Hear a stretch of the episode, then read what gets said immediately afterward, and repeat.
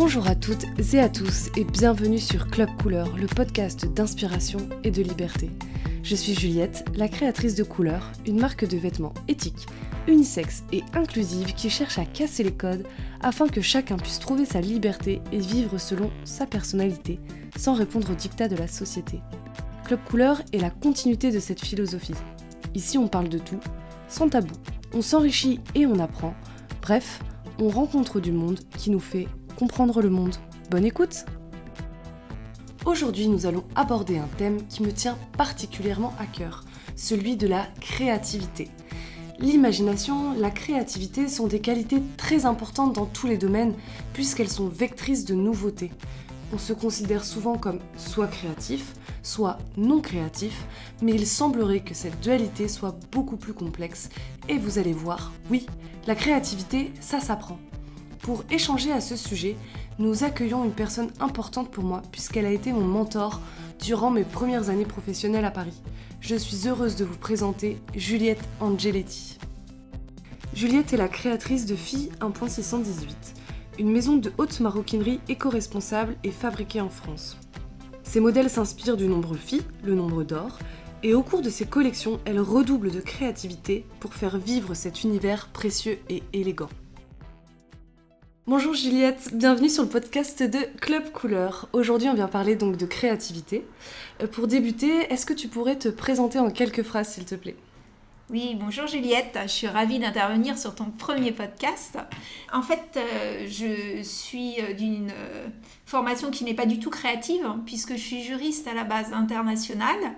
Après, ma passion pour la presse m'a amené à travailler pour différents groupes de presse, des groupes médias côté publicité, puis marketing, puis communication, puis euh, international, enfin de nombreux métiers qui ont tous contribué à la création de filles aujourd'hui. Euh, est-ce que tu pourrais nous parler de ton rapport à la créativité dans ton parcours professionnel et comment est-ce que tu as eu envie de créer FI? En fait, j'ai toujours eu euh, une, euh, une, créativité euh, importante, qu'elle se manifeste de façon intellectuelle, euh, professionnelle dans mes anciens métiers ou plus manuelle.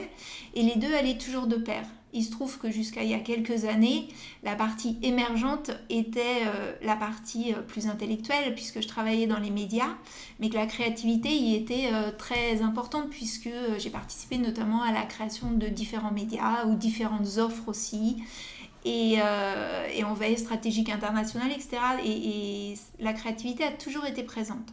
En parallèle de cette créativité intellectuelle, j'ai toujours eu une activité manuelle parce que j'ai besoin de matérialiser aussi ma créativité. Donc que ce soit euh, du dessin, du travail de l'encre, euh, j'ai eu aussi une période broderie japonaise. Et puis euh, j'ai décidé de passer mon CAP maroquinerie ce que j'ai fait en parallèle de ma dernière année chez Prisma. Et, euh, et je suis donc aujourd'hui artisan d'art maroquinier et c'est maintenant la partie émergente de l'iceberg, sachant que euh, la partie émergée, alors je ne sais pas si elle représente 90%, mais en tout cas c'est toute cette dimension intellectuelle de marketing, de communication, de la partie fabrication aussi, euh, qui, qui, se voit moins mais qui est pourtant très réelle et essentielle à la, à la création et à la vie d'une entreprise. Phi, comme tu viens de le dire, c'est une, maison de haute maroquinerie et elle a été basée sur le concept du nombre d'or. En fait, dans toutes tes créations, on retrouve ce nombre d'or. Est-ce que tu peux nous expliquer euh, de un pourquoi? Et de deux, est-ce que euh, ça ne te contraint pas dans ta créativité puisque chaque modèle doit répondre à cette contrainte euh, du nombre phi alors effectivement, euh, comme tu le dis, euh, FI 1618, c'est une maison de haute maroquinerie euh, qui est également éco-responsable et 100% fabriquée en France. Après là, l'idée c'est vraiment d'expliquer comment j'ai créé FI et pourquoi ce nom.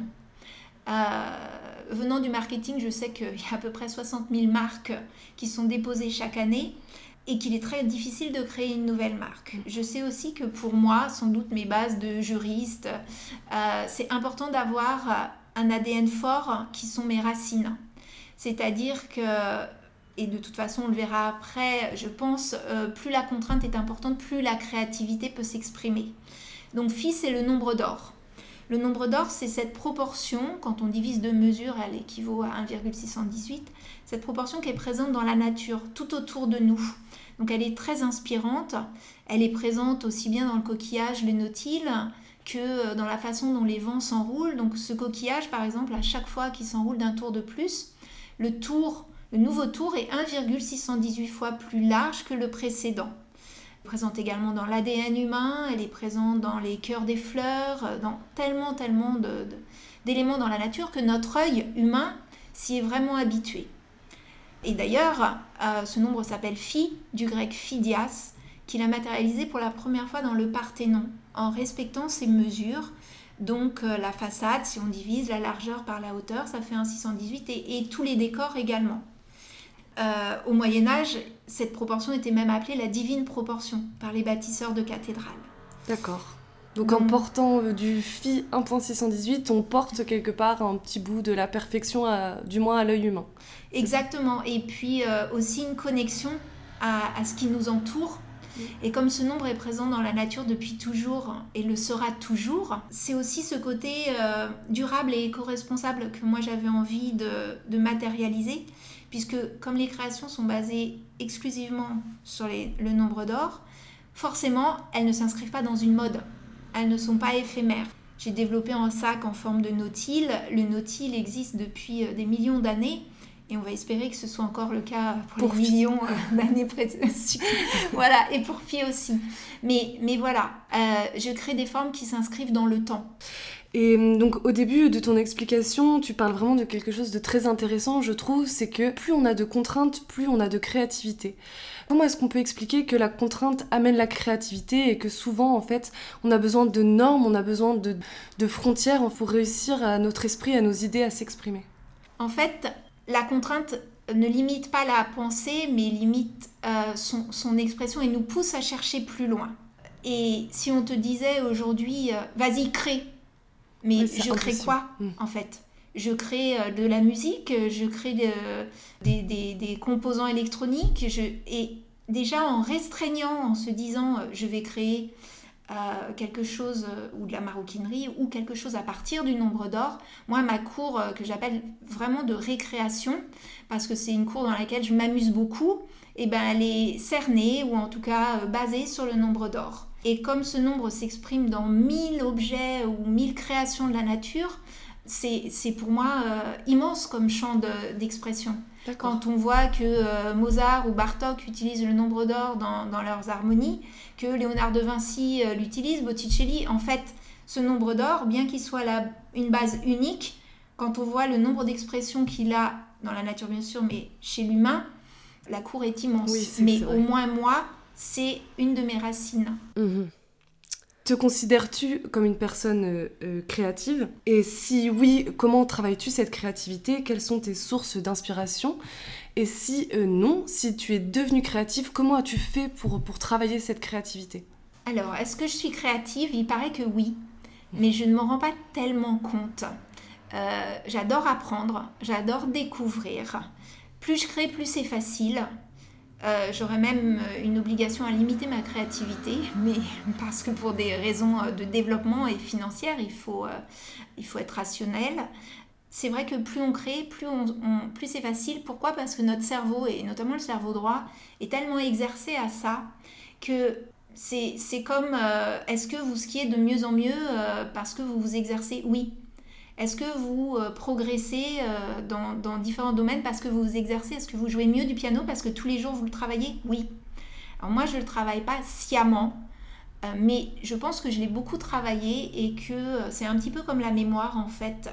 Et c'est présent, ou c'est un petit peu comme le vélo, c'est présent, on peut aller plus ou moins vite, selon les périodes aussi, il y a des jours où je suis pas du tout créative, mais je ne vais pas forcer à ce moment-là parce que je sais que demain, et c'est pas un stress pour moi, parce que demain ou après-demain je le serai. Euh, j'ai même euh, donc cette obligation de restreindre un petit peu ma créativité.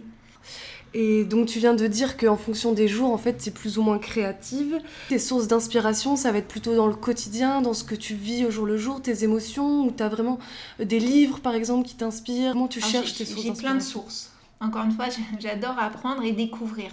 Il y a, il y a plusieurs choses. La première chose, c'est d'être un peu au repos, entre guillemets, en tout cas au repos euh, intellectuel et de ne pas forcer son, son cerveau. Moi j'ai aussi besoin, euh, c'est vrai que quand on crée son entreprise, on est très, c'est très demandant, on travaille beaucoup et j'ai besoin juste d'oxygéner mon cerveau et de me promener. Donc je marche. D'ailleurs il a été prouvé, je disais récemment, que la marche était un super vecteur de créativité on déconnecte et on est du coup plus observateur de tout ce qui nous entoure. Que ce soit dans la ville où on peut remarquer des, alors peut-être des sacs, mais aussi euh, des formes auxquelles on n'avait pas prêté attention, que dans la nature ou au, bord de l'eau, où on peut, euh, la vague par exemple respecte le nombre d'or. Je ne dis pas que je vais faire un sac en forme de vague, mais, euh, mais en fait toute cette oxygénation, je pense, oxygène physiquement le cerveau et euh, permettre de déconnecter, donc de se sentir plus libre. Après, bien sûr, il y a les musées qui m'inspirent et plutôt un regard qui survole que euh, l'attachement à une seule œuvre, même si je peux euh, ponctuellement vraiment creuser une œuvre, mais c'est plutôt juste quelque chose qui flotte, comme, comme si je l'attrapais au passage. Oui, je comprends. Donc moi je, suis assez d'accord avec toi en fait. Pour moi la créativité ça s'apprend, ça se travaille. Et tout à l'heure tu as parlé de l'hémisphère droit. Donc je suppose que tu voulais dire que notre cerveau droit travaille la créativité, c'est bien ça? Et euh, ma, question suivante va être comment, comment est-ce qu'on apprend, comment est-ce qu'on travaille cette créativité? Et est-ce qu'on peut partir de zéro et devenir quelqu'un de créatif? Ah, ah. Oui, ça rassure. Euh, en fait, moi, je fais une distinction pour lever la pression sur une personne qui est un inventeur et une personne qui est un créateur. Il y a des personnes qui inventent. Mmh. Euh, par exemple, euh, quand on a inventé l'électricité, on n'a pas essayé d'améliorer la bougie. On a inventé quelque chose. Et il y a des personnes qui créent, et moi je suis de ce type, qui créent à partir de ce qui les entoure. Donc des choses qui existent déjà, mais qui parce que cette personne est créatrice, euh, vont prendre une forme différente. Donc moi, je n'invente pas l'électricité, en revanche, j'invente peut-être des formes qui n'ont pas été utilisées dans mon domaine.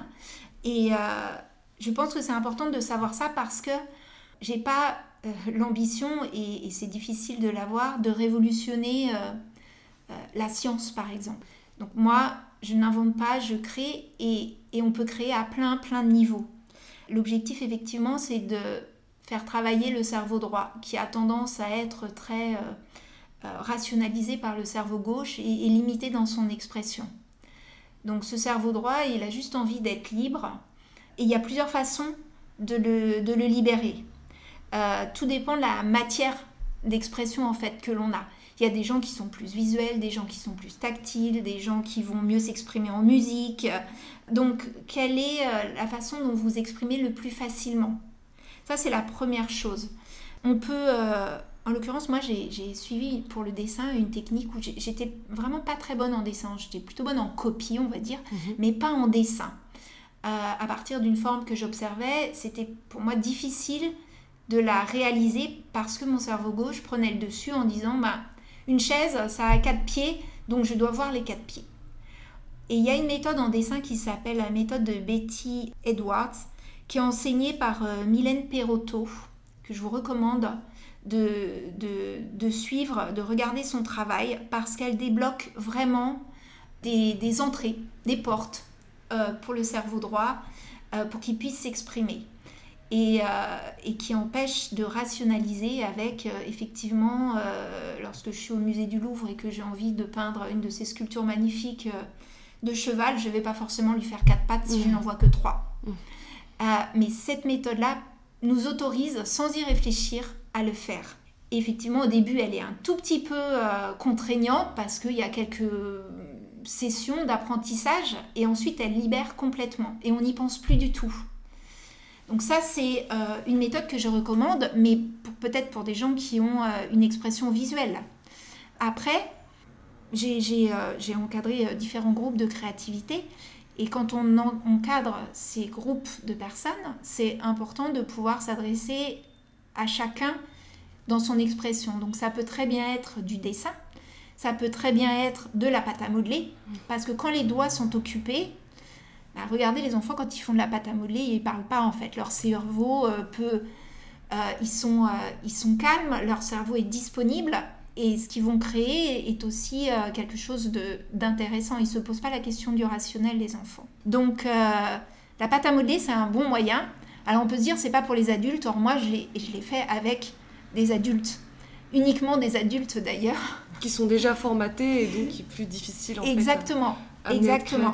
Il peut y avoir aussi des exercices physiques qui demandent de la rapidité et, euh, et des jeux aussi... Euh, euh, basiques, des jeux de chaises, d'empilement, d'équilibre, qui font que là, on est dans la sensation et pas dans la rationalisation. Tu parles beaucoup donc du cerveau gauche et du cerveau droit. Est-ce que tu as une idée de pourquoi dans notre société le cerveau gauche, il a beaucoup plus d'impact, d'ampleur euh, que le cerveau droit, qui est notre cerveau de la créativité, du dessin, etc. Alors, est-ce qu'il a plus d'ampleur ou est-ce qu'on lui en donne plus? Est-ce qu'il y a plus de gens qui sont cerveau droit que cerveau gauche ou le contraire? En tout cas, effectivement, l'école, je, pense, formate des résultats euh, rationnels, en tout cas en France, ailleurs sûrement moins. Mais euh, c'est vrai qu'on on, considère souvent que les matières artistiques qui relèvent plus du cerveau droit, je pense, pour la créativité, sont des matières secondaires et que les matières rationnelles du cerveau gauche sont des matières euh, prioritaires. Euh, pourquoi? Je ne sais pas. Sans doute des raisons économiques. Ou... D'accord. Euh, du coup, tu parlais tout à l'heure de, de, de ton parcours, un peu de tes expériences, où tu avais dû enseigner la créativité. Je me rappelle chez Prisma d'un projet qui s'appelait Infonity, où justement, comme tu le disais, tu avais vraiment des gens d'univers de, et d'horizons complètement différent. Quand tu arrives dans un groupe comme ça et que tu dois animer sur la créativité avec des personnages complètement différents, comment est-ce que tu arrives à intéresser ce même groupe à un même sujet et à les amener à être créatifs ensemble? Est-ce que tu as des, petites méthodes à nous, à nous partager? Oui, en fait, il y a plusieurs types de créativité parce que ça peut être une créativité personnelle, parce qu'on a envie de créer... Un objet, un dessin, euh, mais ça peut être aussi une euh, créativité euh, professionnelle où là, on sera plusieurs autour d'une table. Et c'est vrai qu'il faut intéresser toutes les personnes selon leur sensibilité et selon leur milieu, selon également leurs a priori. Parce que dans l'équipe que je pilotais, le groupe de le think tank qui devait réfléchir à, aux médias de demain, inventer le média de demain qui était notre, notre thématique, on représentait tous les, tous les corps d'une société, euh, à savoir euh, les ressources humaines, la finance, le marketing, euh, les journalistes. Et la première réunion, le kick-off, comme on dit, on m'a dit, mais moi je viens de la finance, alors je suis pas du tout créative. Pareil pour la RH. Moi, je suis pas du tout créative. L'un, euh, les chiffres, l'autre, la, gestion, même si c'est la gestion d'hommes, mais c'était vraiment pas les profils euh, créatifs. Or, à partir d'exercices hyper simples, de projection, euh, d'imagination, mais très guidés, on arrive à faire comprendre à ces personnes-là que tout le monde a une graine de créativité, qu'il faut juste la faire germer. Et que ça prend pas longtemps. Il y a un livre que j'avais à l'époque recommandé, et si on revient sur le thème de la contrainte, euh, qui était euh, YouGad, euh, l'innovation frugale, qui est sorti il y a peut-être 5 ou 6 ans, écrit par un Indien, mhm. qui expliquait comment en Inde, avec aussi peu de moyens, la créativité était très importante. Et ça, ça peut être une base de lecture. Après, vous verrez sur la FNAC ou chez votre libraire préféré mhm. tous les livres qui existent sur la créativité et choisissez celui qui vous convient le mieux. Mais il y a plein de techniques. L'idée, c'est aussi euh, peut-être d'être accompagné comme ce que je faisais, puisque chaque semaine, j'animais un groupe de créativité de 4 heures. 4 euh, heures en créativité, c'est beaucoup. Mm. Ça n'est jamais 4 heures en continu. Ce qui est important, c'est de se donner un but général. Nous, on avait un objectif qui pouvait sembler immense au départ, qui était inventer le média de demain. Ah Mais en fait, il y a plein d'étapes. Et chacune de ces étapes permet la créativité. L'idée, c'est qu'à chaque fin de, ces 4 heures de créativité, euh, on puisse refermer le moment créativité par quelque chose de rationnel. Tout le monde est nourri aussi, tout le monde, je parle aussi bien des deux cerveaux, que euh, la part des, cerveaux droits dans l'équipe, celle des cerveaux gauches, et tout le monde se rassemble. En mm. fait, l'idée là, c'est aussi que quand on est en groupe des créativités, il y a des règles. Et c'est important. Parce que la créativité... la notion de contrainte que, dont on a parlé au début, en fait. Mm. Mais là, encore une fois, la contrainte est créative. Pourquoi? Parce que, par exemple, une des premières règles, c'est celle de la tolérance. La deuxième est celle de la confidentialité aussi. La première, la tolérance, pourquoi? Parce que euh, une idée est rarement le résultat d'une seule personne. Elle est très souvent enrichie. Elle itère. Euh, une personne va dire euh, A, puis une autre va dire B. Et en fait, parce qu'il y aura 10 idées, 10 ABCD, on va avoir une première idée qui ne sera sûrement pas l'idée finale mais qui aura donné lieu à une deuxième ou une troisième idée, qui du coup s'enrichira des autres idées. Et l'idée finale, si on avait interrompu cette première personne qui avait dit, et si on faisait, je dis n'importe quoi, rouge, ou si on inventait euh, telle sorte de choses, si quelqu'un avait dit non, oh mais non, c'était moqué, en fait on n'aurait jamais abouti à l'idée finale et parce que cette personne aurait perdu la confiance et n'aurait plus jamais osé parler la première ou la deuxième ou la troisième. Mm, mm, mm. Donc cette règle de respect et de tolérance est très importante. Pas de moquerie non plus. Euh, la confidentialité c'est important. Pourquoi? Parce que si on sait qu'on va pas dire ah non mais elle a dit elle a inventé une idée mais c'était trop nul. Mais en fait on peut tout s'autoriser. Et en s'autorisant tout, quelqu'un d'autre va percevoir quelque chose de bien qui peut donner un résultat.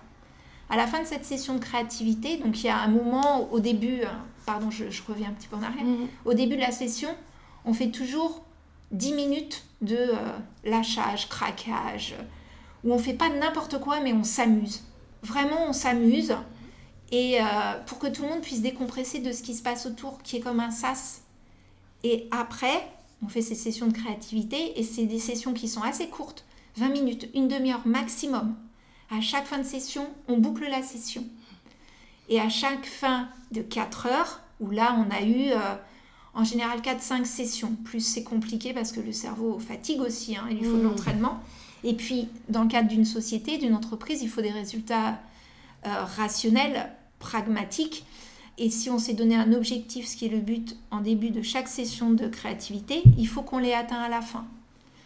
Et le, la, rationalisation peut passer par un vote, par exemple, où là, chaque avis est donc pris en compte, de la même façon que dans la façon dont l'idée germe, l'idée est votée. Et si on n'arrive pas à, à, arriver à un vote euh, pour ou contre, parce qu'on est 8 par exemple, chaque groupe peut aussi prendre 10 minutes pour débattre son idée et pourquoi. Et on fait un deuxième vote. Mais en l'occurrence, dans les groupes que j'ai animés, on a toujours été en 5-3 ou 7 ou, unanimité. Mhm. Donc, euh, mais il faut que chacun puisse s'exprimer aussi bien dans la création de l'idée que dans sa validation. J'aime beaucoup euh, ce que tu dis sur, euh, sur le groupe, sur la confiance, la tolérance et créer un, climat en fait où on se sent en sécurité finalement.